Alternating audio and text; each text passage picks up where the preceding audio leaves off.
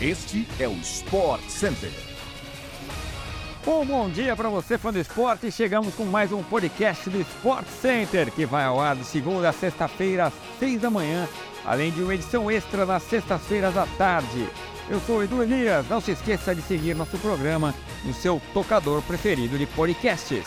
O Sport Center também chega todo dia na TV, ao vivo pela ESPN no Star Plus, hoje com quatro edições, 11 da manhã, 4 da tarde, 8 e 11 da noite. Eu estou nessa, fechando o dia para você.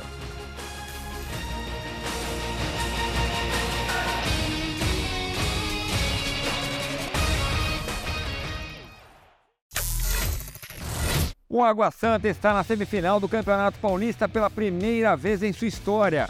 O time de Diadema segurou São Paulo nesta segunda-feira no Allianz Parque, ficou no empate em 0 a 0 no tempo normal e se classificou com vitória por 6 a 5 nos pênaltis e jogo válido pelas quartas de final do estadual. O tricolor pressionou no início, criou chances, mas perdeu logo cedo o artilheiro Galo por lesionado.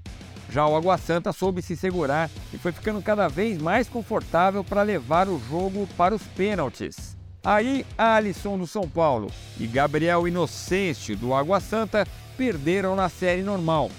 Nas cobranças alternadas, Jackson Mendes parou em defesa de Igor Vinhas e decretou a surpresa do Paulistão. O Água Santa avança para enfrentar como mandante o Bragantino na semifinal. Na outra semi, o Palmeiras encara o Ituano, que eliminou o Corinthians neste domingo. Gustavo Scarpa chegou nesta segunda-feira ao Brasil em meio a investigações sobre o golpe que sofreu após investir mais de 6 milhões de reais em criptomoedas em uma empresa indicada por William Bigode, atacante do Fluminense e seu ex-colega no Palmeiras. Scarpa desembarcou no Brasil para tratar de documentos relacionados ao caso. O jogador deve voltar até terça-feira para a Inglaterra. Derrotado pelo Tottenham no sábado por 3 a 1, o Nottingham Forest só volta a campo na sexta, quando recebe o Newcastle pelo campeonato inglês. Mais cedo, o May havia feito uma publicação irônica, rebatendo uma das mensagens enviadas por William, justificando os problemas enfrentados pela dupla para recuperar o dinheiro investido, brincando com o fato de ter que orar para reaver a quantia investida.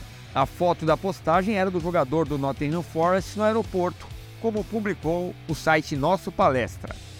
O Meia foi apresentado à empresa Xland por William em junho de 2020, por meio de um arquivo com uma apresentação sobre criptomoedas. Em áudio, o atual jogador do Fluminense afirma que a empresa na qual é sócio tem nossa fidelidade e parceria com a Xland, em matéria divulgada pelo programa Fantástico da Globo. A promessa era de que o lucro poderia chegar a 5% ao mês, muito acima do que qualquer aplicação no mercado.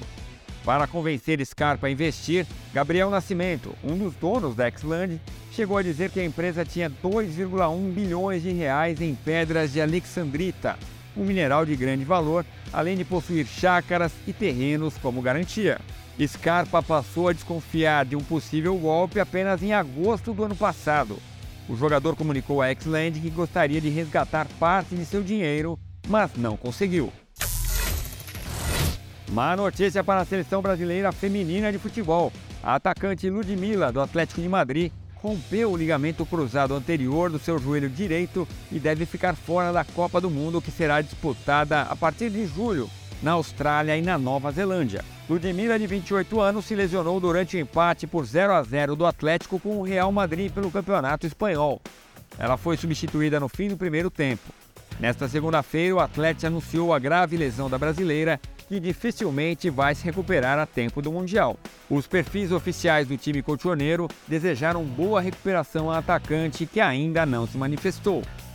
Ludmilla tem 9 gols em 17 jogos pelo Atlético de Madrid na temporada.